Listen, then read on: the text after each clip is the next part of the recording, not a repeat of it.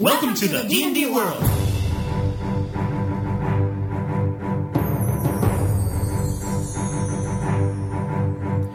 Olá, jogadores e DMs! Estamos aqui para o episódio 97 do podcast Rolando 20.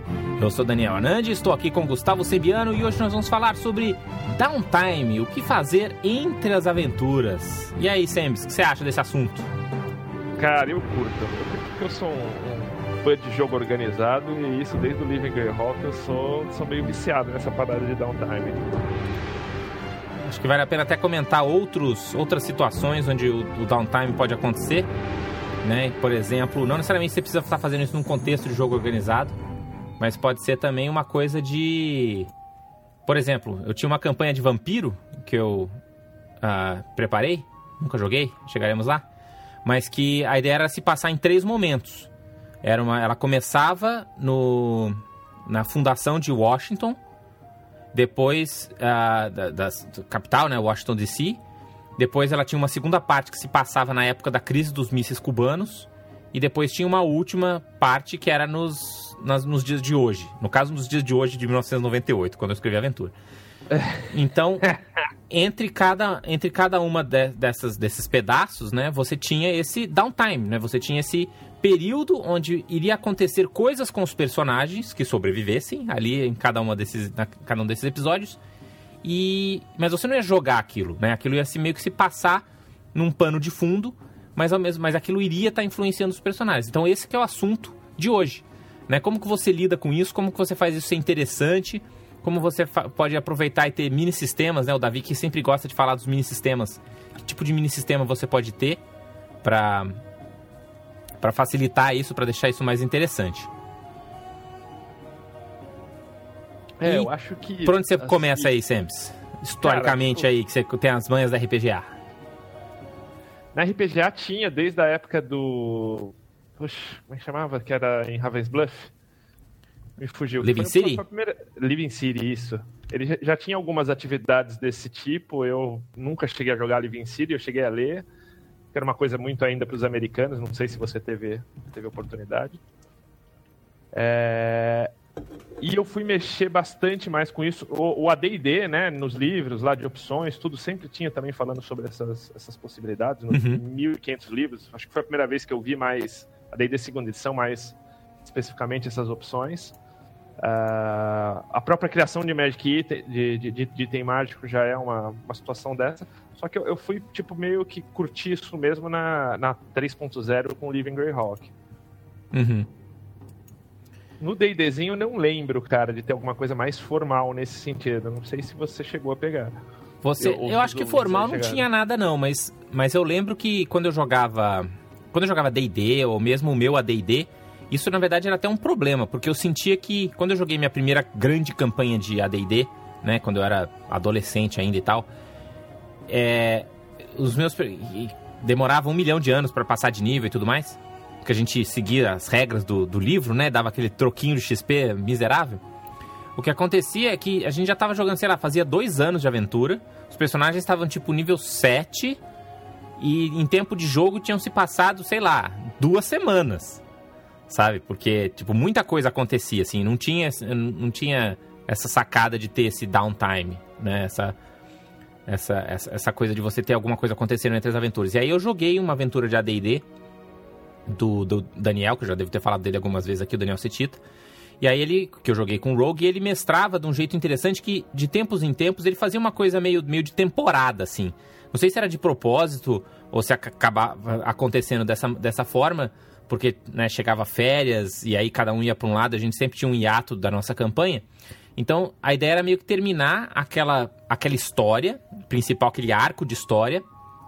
E aí acontecia esse ato onde nem todos os jogadores iam voltar a jogar. Porque aí tinha um que ia fazer intercâmbio, outro que mudou para outra cidade, né? E entrava jogadores novos e tal. Mas a maioria continuava. Então, você tinha o que, que aconteceu nesse período para os personagens. E era uma coisa que todo mundo queria, porque no downtime ele sempre fazia umas, umas sessõezinhas exclusiva só com aquele jogador para acontecer coisas, para você ganhar uns itens mágicos, para você resolver né, as, as, suas pendências pessoais, os seus plots e tal. Então, para mim, downtime sempre foi um sinônimo de vontade de fazer, né? De, de, era sempre uma coisa, parte legal, porque ia ser um desenvolvimento do meu personagem. Então, isso aí foi antes de eu ter contato com regras oficiais ou coisas mais, mais oficiais, era assim que meu mestre fazia. Mas nasceu do, da sua vontade de player, assim, não. Você não foi ter contato com isso como mestre. Isso, eu aprendi a gostar como player de, de puta, que ideia legal, porque é uma, é uma maneira de você desenvolver um personagem que não precisa passar pelos, pelas limitações de ter uma aventura. Porque às vezes quando você está na aventura, né, você fica meio limitado, fica um pouco limitado, assim.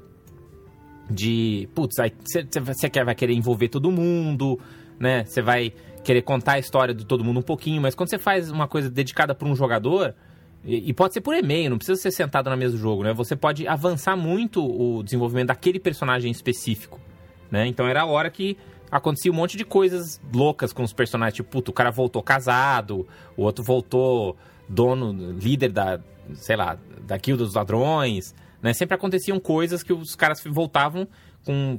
Coisa, voltavam mais forte, mas não necessariamente com mais poder de nível. Era uma coisa assim de, de backstory mesmo. Sim, sim. É... Ah, é, é uma coisa que ele usava mais para gerar um engajamento na campanha. Exato, exato. Exatamente do que propriamente, é, é, como você falou, tipo, um benefício in-game, assim, né? Uhum. E, e isso, acho, isso acontece naturalmente, né? Acho que você deve ter mestrado campanhas onde em algum momento da tua campanha você falou, bom, e aí passam-se dois meses até tal coisa acontecer. Sim, sim, isso já, já aconteceu. E aí sempre fica, se você não tem muito um, um, um mecanismo, né, ou, ou, uma coisa um pouco mais clara do que, é que acontece nisso, sempre vai ter um jogador de não, não, não, peraí, dois meses não. Dois meses eu puto, vou querer fazer isso, isso, isso, isso, e vou querer resolver não sei o que, e tinha aquela outra coisa, né? Enquanto tem outros jogadores que falam, beleza, por mim tudo bem, vamos lá, dois meses para frente, próxima aventura, né? Então, você tem um jeito também de resolver isso para não ter que, aquele cara que fica empatando esses dois meses pra mesa inteira, porque o cara quer jogar é, dungeons e mercadinhos durante esses dois meses, né?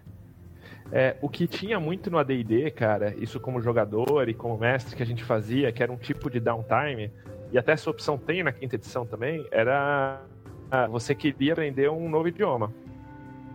Então você tinha que ficar, tipo, treinando esse idioma, ou, ou, ou, ou, por exemplo, uma manobra nova, ou você queria aprender uma magia, você poderia, tipo, é, ficar treinando isso. Essas, essas regrinhas tinham, assim. Uhum no AD&D a gente usava bastante, era um tipo de, de downtime, né? Exato. Só que a parte de você fazer entre as é, digamos assim, entre os hiatos de aventura, você fazia no seu horário de descanso também, não sei se você lembra disso.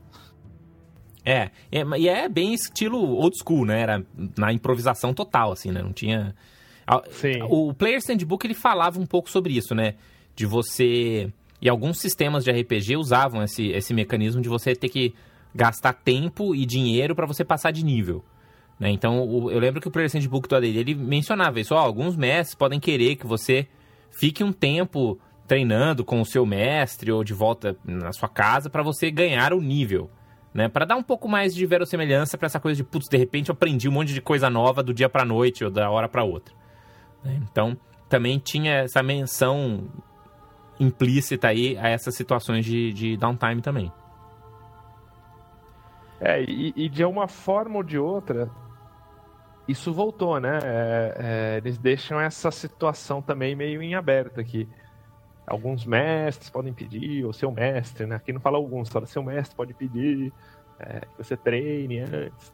É, é sempre, sempre, foi uma, uma, uma, regra opcional que alguns mestres aplicavam e outros não, independente do sistema, né? Qualquer sistema que vai ter níveis ou ganhos de poderes, né? não precisa nem ser, nem ser AD&D ou Dungeons and Dragons, né? Sei lá, em Vampire você vai aprender uma disciplina nova, uma bolinha nova de disciplina, você precisa aí passar um tempo treinando com o cara que vai te ensinar. E, né? Não é só você pagar o XP, né? Então, é bem comum você ter tipo de regrinhas desse tipo.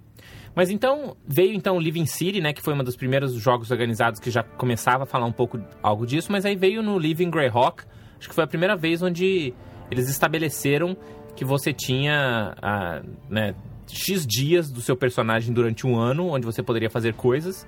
E as coisas que você podia fazer era ou jogar as aventuras, que iam te comer X dias do seu, né, do seu orçamento de, de, de dias que você tinha. E você tinha algumas atividades que você poderia fazer em paralelo. né? E sendo que o Living Greyhawk era uh, na terceira edição, né? Você tinha opções, como você mesmo mencionou, de fazer itens mágicos, de você é, tentar estabelecer contatos, esse tipo de coisa, né? Você lembra mais ou menos como é que funcionava? Lembro, lembro. Era mais ou menos assim, que nem você falou, você tinha uma bolsa de dias. Porque o que, o que, que acontecia? Não sei se vocês lembram, o, o período de Greyhawk passava nos anos reais, assim. Então, tipo, rolava o jogo durante o ano. E então era uma forma de eles controlarem os níveis, essa questão da, da bolsa de dias, porque você vai poder gastar com tantas aventuras. Então eles uhum. sabem mais ou menos quanto que as pessoas vão ter de, de nível. O que acontecia é que os downtimes, eles comiam parte dessa bolsa de níveis, ou às vezes até você ganhava alguma, alguma coisa a mais ou não, dependendo do que você está fazendo. para compensar o cara que não ia conseguir jogar tanto quanto o cara que ia jogar todas as aventuras que ele pudesse. Exatamente. Então eu lembro que no começo de cada aventura você tinha a opção de fazer rolagens. Então, por exemplo, eu era um ladrão. Você tinha opções de fazer rolagens. É, para dizer ali o quanto você conseguiu roubar nesse, nesse período que você teve parado. Se você fosse bem sucedido na, nas, nas rolagens, você ganhava o dinheiro e gastava uma quantidade mínima ali de dias. Se você não fosse bem sucedido, tipo, você não ganhava nada e muito provavelmente você ficou preso e gastava muito mais dias. E assim, com, perform, com, com, com performance, com outras situações de downtime, né? Eu achei legal porque, tipo, dava a impressão assim, tipo, ele matou aquele lance do cara, tipo, passar 20 níveis num período de menos de um ano, assim, sabe? Então Exato. era uma forma deles, deles controlarem te dar uma noção de que, tipo, você ganhar nível, para você ganhar nível demora tempo real, né? E embora a gente não tá em momento nenhum falando, putz, mas que negócio legal para você jogar sua campanha, porque pelo contrário, né? Sim. Era uma parada bem burocrática que tinha como principal objetivo dar uma balanceada nessa coisa do jogo organizado, né? Então você, como é uma coisa meio de torneio, você quer equilibrar as coisas o máximo possível para as pessoas que estão jogando. Mas é. Foi interessante para dar um pouco de, de ideias do tipo, putz, então a gente pode dar uma formalizada nesse nessa coisa de você ter o, o, o, downtime, o tempo de downtime, o tempo do que está acontecendo no background, né? Então acho que essa foi, foi o que o que Livinger Rock trouxe para isso. Na terceira edição. Eu, pessoalmente, como sou um metódico de carteirinha, achava isso o máximo. Ainda acho. acho legal. É, é o, o, Dungeons and Dragons sempre foi um, um, um RPG de, de, gerenciamento de recursos, né? Historicamente, assim. Então, trazia muito isso também na, na bagagem do, do, do Living Greyhawk. Na quarta edição, o jogo organizado já não tinha mais esse, esse tipo de, de approach, né? Eles, eles cancelaram isso completamente, fizeram uma parada super friendly para você sentar e jogar, né? É, era friendly até demais, né, cara? Como a, a própria quarta é, edição É, meio solto, era... assim, de, de, chega aí... O pessoal, o pessoal fala muito dela, mas ela era uma edição muito aberta, né, cara? Assim, no geral, bem é, tipo, você, faz, você, faz, você fazia o que você queria literalmente, liberou geral, né? E o jogo organizado foi assim também, tanto que eu acho que até Living Forgotten Realms foi um ponto alto na quarta edição. Foi, uhum. foi uma campanha muito jogada. Né? As pessoas tendem a falar, tipo assim, ah, quarta edição, meio que, que como uma passagem negra do D&D. Acho que o problema dela ali foi que ela dividiu os jogadores, mas o, o, evoluiu em vários aspectos e no jogo organizado também. Exato. E aí chegamos na quinta edição, que ah, uma das coisas que eles tentaram dar uma revitalizada com a chegada da quinta edição, com the Next e tudo mais, foi nas aventuras também de, de torneio, né? E com isso veio o Adventures League. Né? E o Adventures League ele também veio com alguns mecanismos para você fazer esse uh, esse downtime. Só que eu achei interessante que é meio que o oposto, né, do que acontecia no, no Living Greyhawk. Então, não é que você tem um, um orçamento de dias para você gastar no ano. Cada aventura que você joga, você ganha X dias de downtime para você fazer as atividades de downtime. Então, as atividades de downtime pode ser ir aprender uma magia, e roubar uns, uns trocos, gastar tudo na, na vida louca. É, enfim, você tinha lá uma série de atividades, querer melhorar o seu padrão de vida, né? Tinha uh, várias opções do que você poderia fazer com, com esses pontos de downtime. Né? É, o conceito mudou também, porque a Adventures League ela é muito voltada para a temporada da aventura que está rolando. Então, você tem duas aventuras por, por ano, né? Onde você chega do nível 1 ao 20. Então, eles têm, têm zero preocupação com essa história de você, sei lá, em cinco dias chegar no nível 20. É, é uma coisa bem pró-jogo mesmo. É, e se chegou também, faz outro personagem, começa outro exatamente, aí. Exatamente. Exatamente. Então, até e... expandindo essas regras que eles fizeram pro Adventures League, saiu um, um, um mini suplemento aí, né? Um, um, acessório no Unearthed Arcana, na página da Wizard of the Coast, dando um detalhamento nessas regras de downtime que eu particularmente achei bem legais. É, Daniel, vale comentar, cara, que até antes da Adventures League, hum. é, downtime tem, tem, um, tem uma parte do, do, de um capítulo no Players. Fale mais sobre isso. Que fica ele tá, ele tá ligado ao lifestyle também, né? Que é, um, que é uma coisa que a gente pode falar da, da outra numa outra oportunidade, mas ele tem uma parte que dedica se dedica a isso. E ele fala como, como você lidar com o tempo e como você pode utilizar o downtime nas aventuras. Isso. É... Acho que o Dungeons Master Guide também, mesmo da, quinta edição, também dá uma expandida nisso, né? Pra ele dar umas ele dicas uma pro DM, explicar pro DM como lidar com, essa, com, essa, com esse tempo entre aventuras, né? É, que opções que tem no Players. Primeiro ele, ele descreve assim uma regra geral, né? Que assim mais ou menos você você gasta oito horas por dia para fazer esses downtimes, que é justamente porque você não está se aventurando. É, eles não precisam ser consecutivos, então, sei lá, se você precisa de 20 dias, você pode você pode passar cinco dias, daí você aventura, os outros cinco dias depois da aventura, e assim vai. E ele dá algumas opções, que é, por exemplo, de, de você criar itens, não nesse momento não mágico, né? E daí ele fala, você tem que ter acesso à ferramenta, daí tem as regrinhas, um dia de gasto, é, um dia gasto para criar itens, você vai criar mais um ou mais materiais do, do, do livro do jogador, que, com até 5 GPs, esse tipo de coisa. Uhum. É, profissão, que é, no contexto do jogo, você ter uma profissão, você não faz um item como no, no crafting, mas você evita gastar o seu lifestyle. Então você é um performer, se você for exercer sua profissão no downtime, você não precisa pagar o lifestyle, que é, que é essa regra que você gasta por dia que você está em jogo, é, e você consegue manter um nível de bacana de vida. Porque lá tem sete níveis de lifestyle, que vai desde o mendigo aristocrata. Então, mas eu acho que a gente não tem como evitar de falar um pouco desse lifestyle, porque eu particularmente acho essa uma regra uma, um, um desperdício de página. Porque em momento ah, nenhum isso vira algo que você realmente usa no jogo. Então, assim, você simplesmente fala assim, em termos de regras, se você passar num teste de skill de fazer sua profissão, você não vai gastar esses 5 GP aqui. Tipo, caguei pra 5 GP, entendeu? Tipo, quem que se importa com 5 GP? Não é isso que que vai melhorar ou piorar a, o jogo de RPG de ninguém, né? É muito mais sobre o que, que esse seu, né? Esse seu dispêndio de, de ou, ou, na verdade não é nem esse dispêndio, mas o quanto você quer se comprometer a gastar para manter o seu personagem por mês, que tipo de benefício aquilo te dá prático?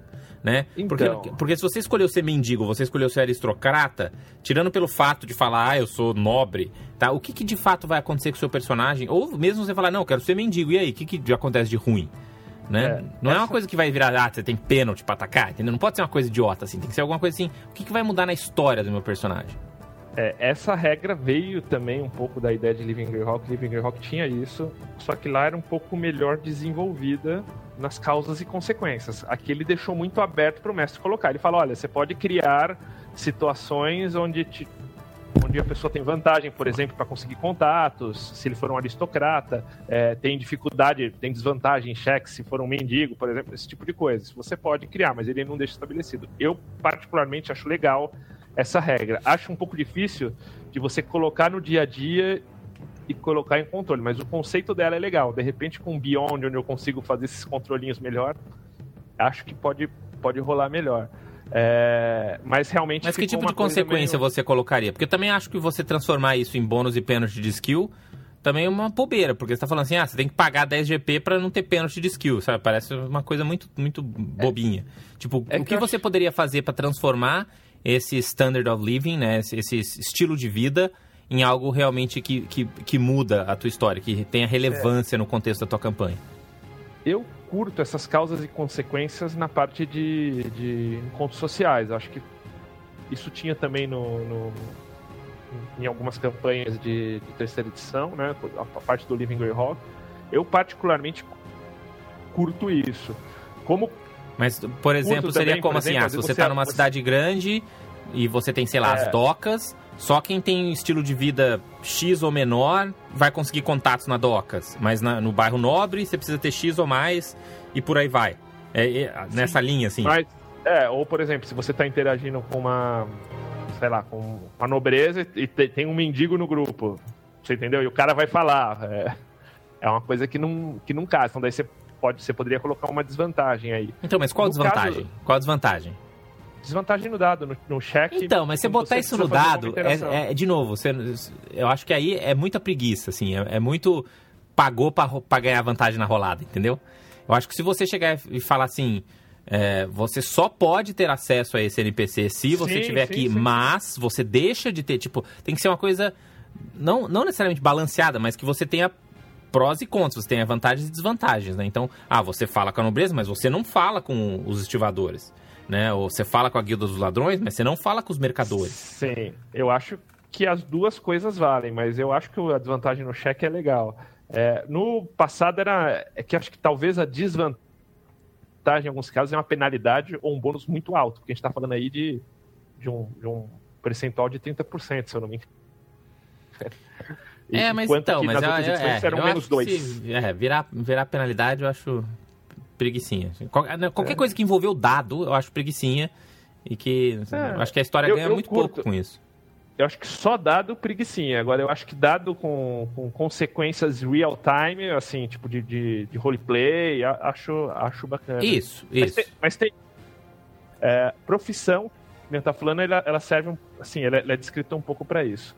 Tem também para você se recuperar. Daí você fala, porra, tipo, que merda esse negócio de se recuperar. É, para você, por exemplo, ganhar vida mais, mais fácil, se recuperar de uma doença ou de alguma situação em específico, você pode usar o seu downtime para isso. Ah, isso é legal. No, é, no modo regular, isso também tem pouca consequência, que com magia você vai lá e cura. Só que o próprio uh, uh, DMG, ele dá uma opção que algumas pessoas mais old school, old school curtem, que é aquela regra de realidade que é mais ou menos o seguinte: a noite é igual a um short rest e um long rest você precisa de oito dias. Ou então, um downtime, vida... ou um mini downtime. É, é. é, exatamente. Daí, tipo, isso se torna mais, mais relevante. É, ou mesmo se é. você usa, por exemplo, regra de ferimentos, né? Que de repente, puta, você Sim. tomou um, um crítico, aí você quebrou o pé, quebrou o braço. Então você pode usar o seu downtime pra curar um braço quebrado, que, tipo, às vezes nem com magia clerical você consegue curar isso, né? Ou, ou você tem uma curse, você tomou uma curse de uma cigana de Heavenloft lá, de uma Vistani, entendeu? Você precisa de um downtime ali num lugar num lugar tranquilo para você poder recuperar seu. para sei lá, tentar sair dessa maldição, alguma coisa desse tipo também. É, ele também cita, assim, por exemplo, pesquisar, então é aquele lance, tipo, que. Isso eu acho bem bacana também. Tem um mistério meio não resolvido, você pegou um gancho no final da aventura. Então o cara vai lá pro Candlekeep, é meio o Gandalf com o anel, pesquisando sobre o anel do, do, do, Bil, do, uhum, do, uhum. Bilbo, né? Então você, você vai, daí você tem um gasto para tipo, pesquisar, porque você tem que subornar os caras certos, ou pagar os drinks aqui, ou entrar na, em Candlekeep e por aí vai. Você pode usar para isso. E é essa opção também que eles citam de treino. Só que o treino aqui tem tem o, o, o, intuito de você aprender uma língua ou aprender a mexer com, com uma ferramenta. Todos eles têm lá os seus custos em dias, muitas vezes custos em GP, tipo quanto que é a GP por dia, uhum. quanto tem, por exemplo, treino demora 250 dias. Então, sei lá, se aprender uma língua nova é um ano de, de jogo. Uhum. Pode começar já. Né? E por aí uhum. vai. E, e como você falou, o DMG expande isso para algumas opções extras, que nem construir uma fortaleza, festejando. Essa eu curti festejando. É, cara, gastei todo o meu ouro em tavernas e Sim. mulheres. E daí tem lá a tabelinha pra você rodar e ver o que você se ferrou festejando, se você ainda conseguiu alguma coisa boa, se deu bem. Criar itens mágicos. Esse não é do DMG, esse já é do Unearthed Arcana, né, que você tá falando? Ou esse não, tem no DMG também? Isso tem no DMG também. Ah, legal. E no DMG tá dividido em duas partes. Tanto na parte desse. de downtime, uh, que ele fala, olha, você pode criar item mágico assim, assim, assim. Pode usar como referência o capítulo 9, que, que é naquela opção do James Workshop que fala, tipo, o lance de criar item mágico. É bem uhum. legal a regra de criar item mágico. Uhum. Interessante.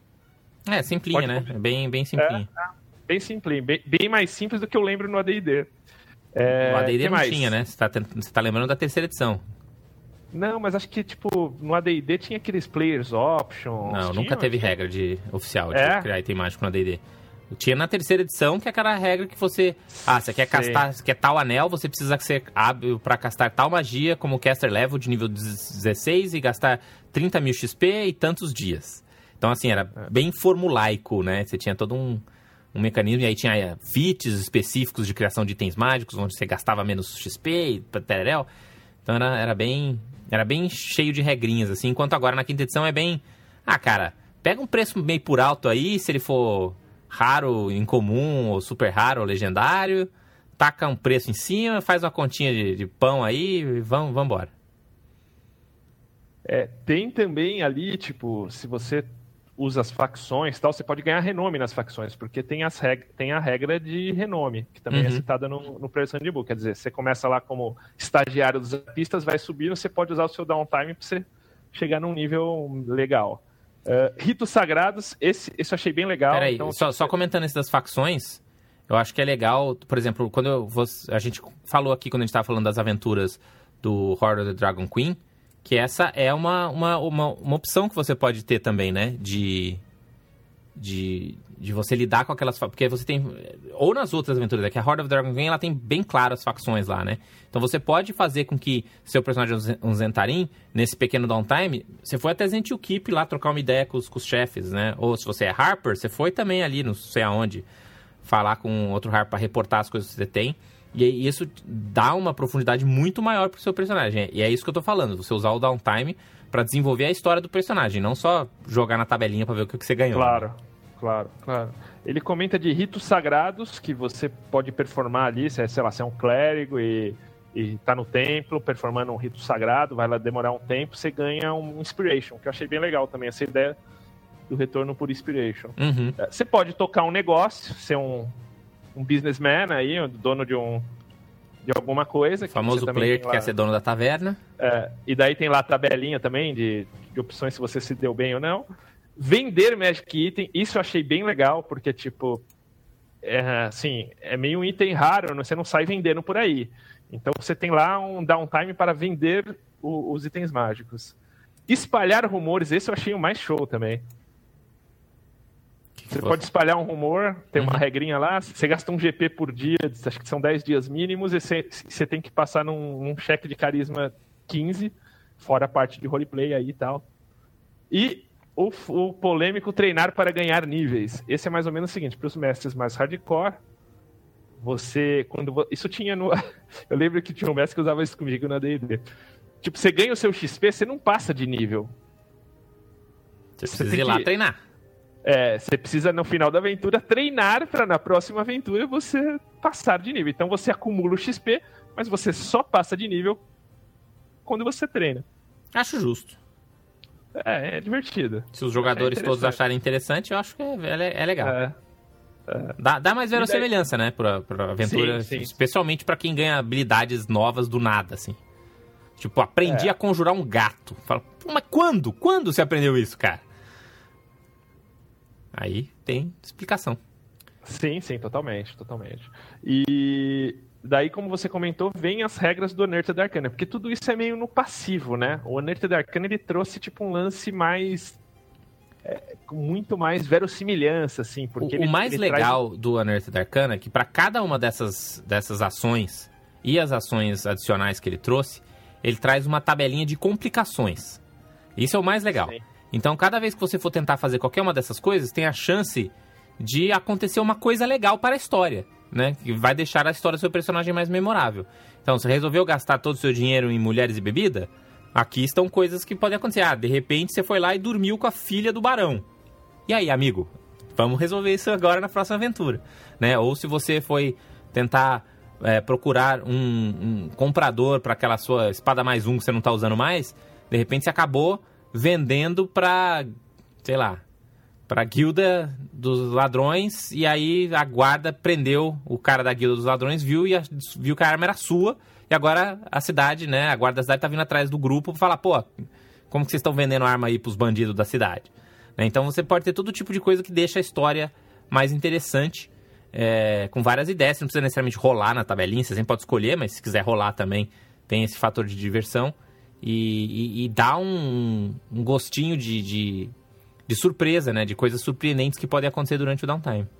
É, e eles sugerem, que eu acho que é o mais legal do Nerd da Arcana, ele sugere o conceito do rival, né? Que aqui é uma tradução livre minha para foil, né?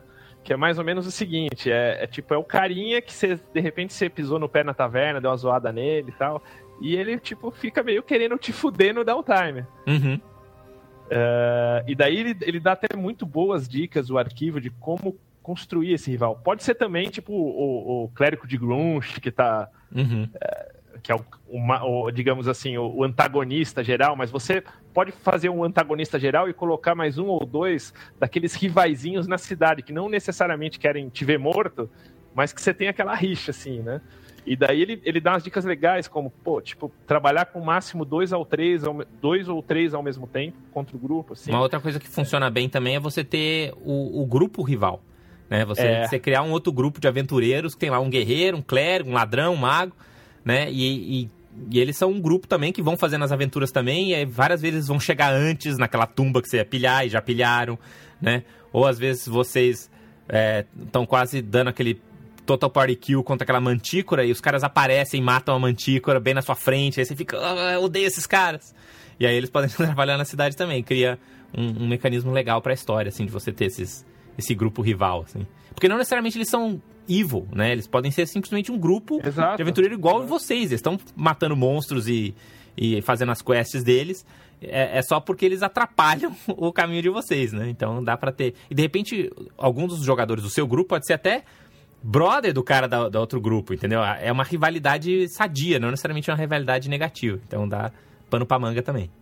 É, por isso que ele sugere assim, de pegar esses caras, ligar de alguma forma no background, mas construir eles, né? Então, por exemplo, que motivação eles têm para ser, ser rival de vocês, né? Do, dos, dos jogadores.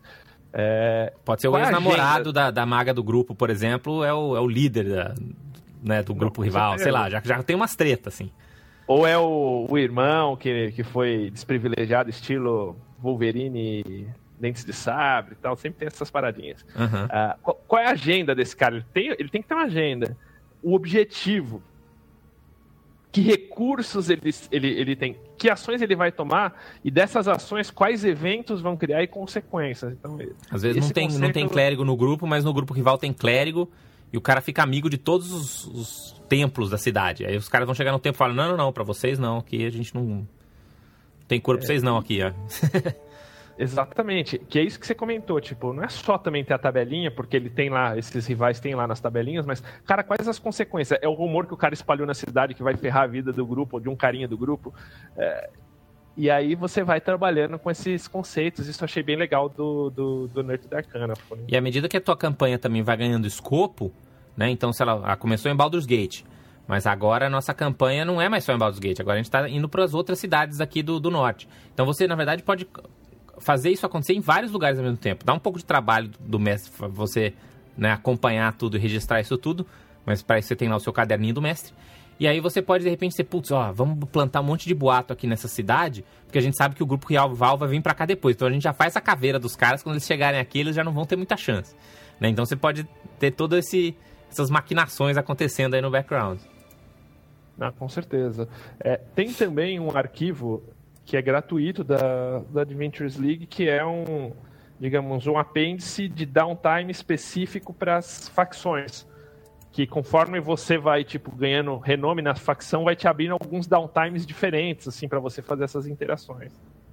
Que também não deixa de ser bem legal também, você sempre pode customizar para o teu grupo, né?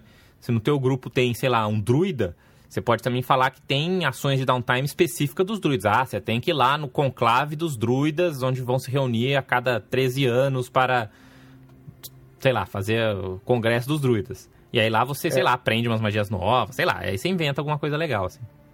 isso tá no Dungeon Master Guild, ele chama A Guide to the Factions of Faerun. E é gratuito. Só precisa se cadastrar e baixar lá. Ele traz conceitos bem legais. Eu curto esse conceito das facções, inclusive a gente está devendo falar mais sobre as facções, né? Exato. Eu só preciso de dar alguns dias para a gente fazer a, a devida, devida research. Exatamente.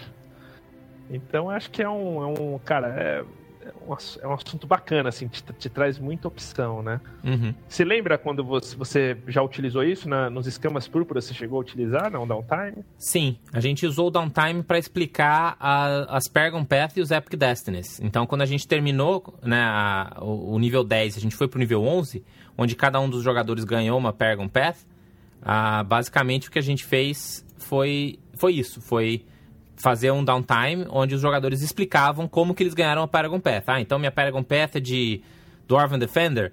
Então eu voltei para minha cidade natal dos anões, onde eu treinei com meu antigo mestre para ser um dos defensores, blá blá blá. Né? Então cada um dos jogadores explicou a sua Paragon Path baseada nesse Paragon Path. E novamente isso aconteceu quando eles escolheram os Epic Destinies, né? Que são, são... Eu acho que sempre quando você tem esses momentos de escolha, dá para encaixar um pequeno downtime, né? Na quinta edição, por exemplo, a grande parte, né, a maioria das classes, ela no nível 2 ou no nível 3, ela escolhe lá aqueles arquétipos, né, de, de classe. Então esse pode ser também um momento de você fazer um pequeno downtime de, sei lá, algumas semanas, onde você termina o seu treinamento, onde você treina fortemente com o seu mentor, né, e, ou, ou você vai sozinho para a floresta para meditar, mas aí você né, define o seu personagem baseado nesse, nesse downtime também.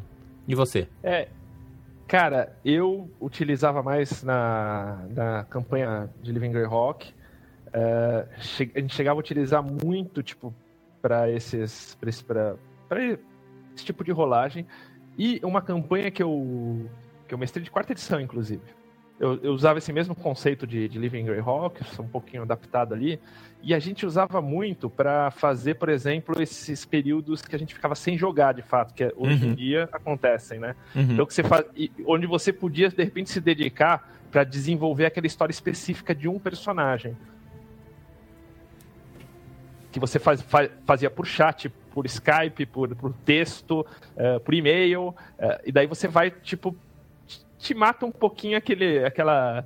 Ou, ou te, te, te, deixa um pouco menos com vontade, ou diminui um pouco aí a abstinência do RPG nesses períodos que você fica sem jogar. Eu, por exemplo, tô com o pessoal da banda, voltou hoje, voltou não, duas semanas atrás, a gente vai ter jogo domingo agora. Massa. Mas, porra, fiquei três meses sem jogar, mas a gente poderia ficar trocando essas ideias dos personagens, por exemplo, por, por e-mail, ou tipo, marcar uma ligação com um deles sem precisar fazer com o grupo todo. Então o downtime acho que serve para isso também, essas atividades meio é, é, desenvolvimento de plots individuais. É, eu acho que também já. Exato. E pro mestre ele tem que meio que pensar nisso, né? Porque aí, lógico, você vai querer. Se você tá jogando uma coisa que você não tá jogando na mesa, né? Inclusive, é uma das coisas que o Monte Cook tá vendendo no Invisible Suns, é isso. É você ter essa capacidade de você conseguir jogar sem jogar.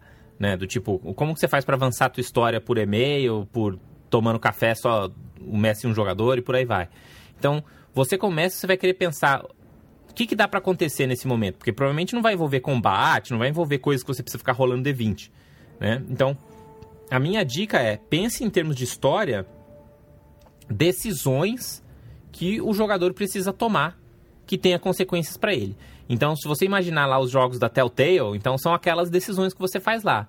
Né? Então, ah, você vai aceitar ser o herdeiro da sua família e as responsabilidades que isso traz, ou você vai abandonar o seu título para sempre?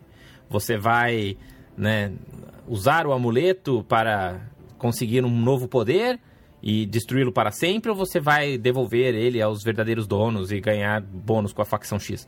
Então você ter essas decisões, você propor essas decisões para os jogadores, e aí você faz por e-mail, faz por chat, faz como você quiser, né? Pode ir lá e falar, cara, aconteceu isso, tem isso daqui, o que, que seu personagem vai fazer? E aí ele conta de volta e você já tem uma história para contar na próxima sessão, né? Só o fato de você poder começar quando o grupo se né, reúne novamente depois da turnê, né? Você ter coisas que os jogadores podem contar. Putz, você não sabe o que aconteceu com o meu personagem, cara. Foi muito legal, blá, blá, blá, blá. Todo mundo já começa energizado depois dessa, desse ato aí de jogo, né?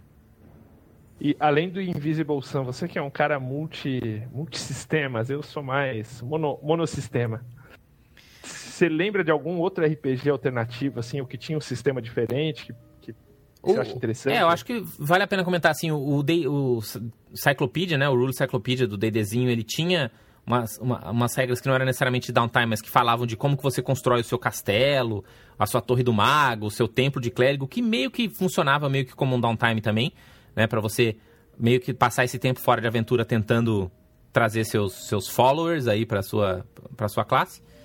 E outro que eu acho que vale a pena comentar também é o 13 Age, que o 13 Age faz bastante um esquema. Isso nem é tanto do livro básico, mas é principalmente das aventuras que o Ash Law escreveu para o jogo organizado do 13 Age, que são as montagens, né? Que é você contar o que aconteceu sem precisar rolar skill, sem contar nada. Assim. Então, cada jogador conta uma coisa que aconteceu. Então, o mestre fala, por exemplo, bom, e aí vocês conseguiram atravessar a Floresta da Perdição. Na Floresta da Perdição, cada um de vocês encontrou um, um desafio terrível que conseguiu salvar o grupo. O que, que foi? Aí cada jogador vai inventar uma coisa. Ah, teve uma hora que a gente encontrou macacos carnívoros assassinos, mas eu usei minha própria digitação para fazer barulho de tigre e afastei-os. Aí o outro jogador vai falar, ah, já o meu personagem, cada um inventa uma coisa, né? Isso é um mini downtime. É uma maneira de você passar essa, essa viagem que pode ter durado duas semanas pela floresta da perdição, com algumas coisas interessantes para você se lembrar que isso aconteceu, para você simplesmente falar, e duas semanas passam, vocês passam pela. Pô, é a floresta da perdição, cara, tem que acontecer alguma coisa, né? Então o 13 Age usa essas montagens. E... Aqui o, fala. o Thiago fala do Ars Magic, do, do Ars Magica. Você que foi jogador de, de Ars Magica, você lembra se tinha downtime? Então, é que o Ars Magica, ele basicamente é só downtime, né? Ele, ele, é o inverso. Ele é um jogo de downtime que de vez em quando você vai lá e joga um pouquinho. Né? Então, porque como o jogo ele se passa em, em anos, né? Em, em, na verdade são os, os, trimestres, que são as estações, né? Então cada ano tem as quatro estações. Você meio que tem quatro turnos que você vai decidir o que, que você quer fazer naquelas estações. Isso é, é o downtime, mas isso é o, como o jogo anda em geral. Então falar, ah, no, no verão eu vou querer estudar essa arte mágica. No, no inverno eu vou querer estudar junto com o meu pupilo. No, no, verão, blá blá blá. Então você vai falando as estações.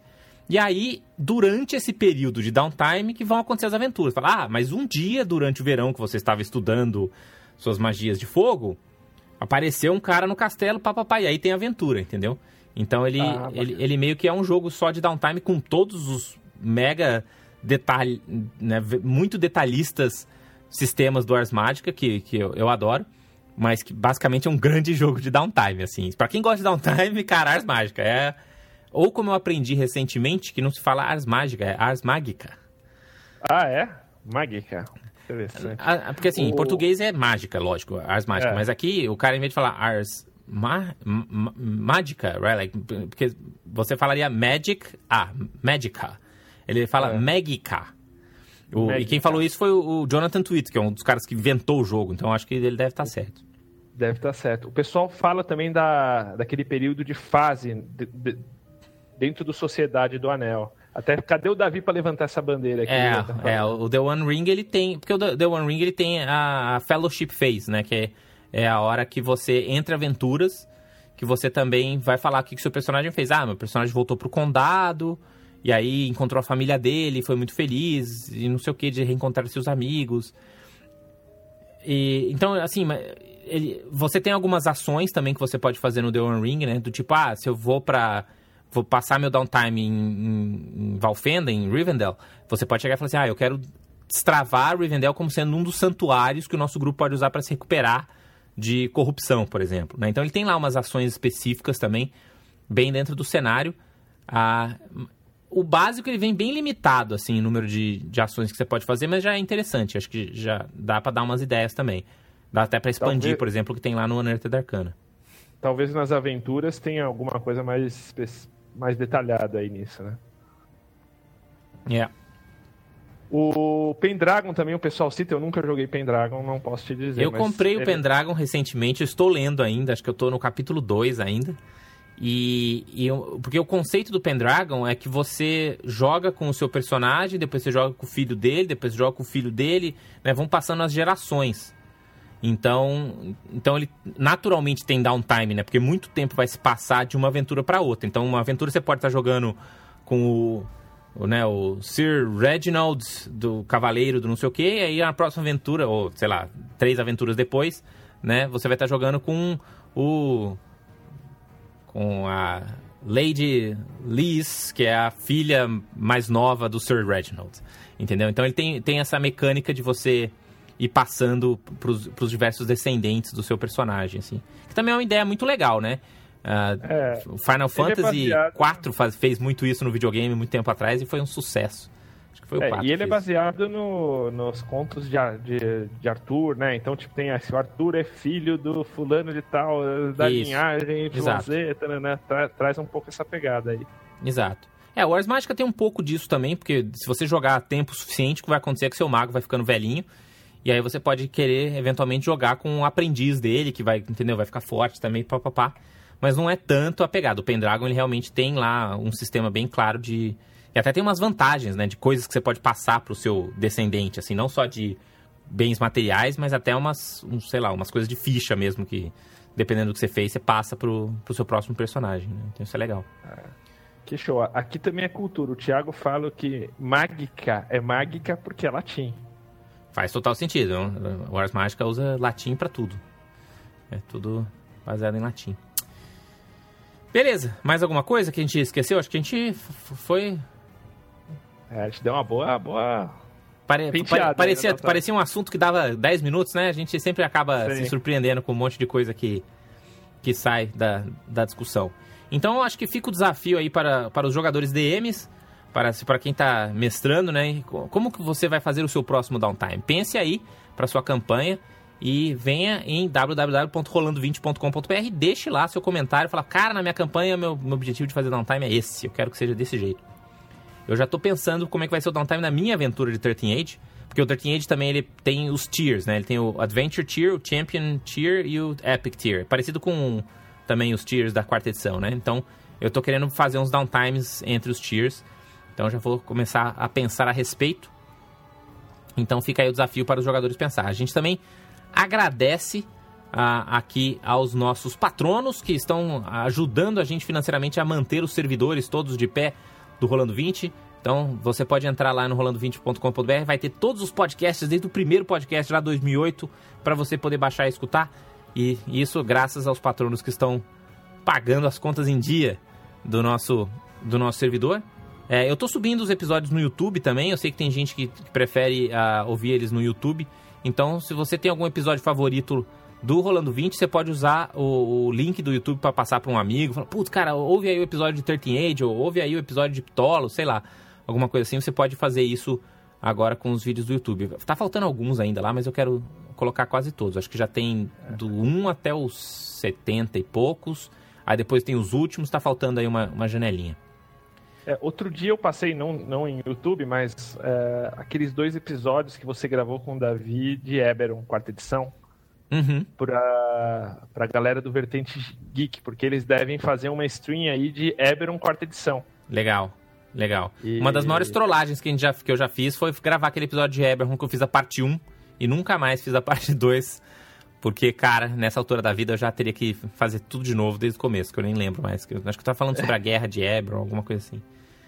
Ah, mas foi bem legal porque o começo dele, se eu não tô enganado, vocês fazem meio um, um roleplayzinho ali, né? Meio foi bem legal, foi bem legal aquele episódio. Foi, foi, foi, foi bom bons tempos, quando tinha production value, isso aqui, não, não era bem avacalhado. Mas estamos indo, estamos indo. Ah, e outra coisa, é, ideias para o nosso centésimo episódio. Já teve algumas ideias no, no, na nossa última gravação.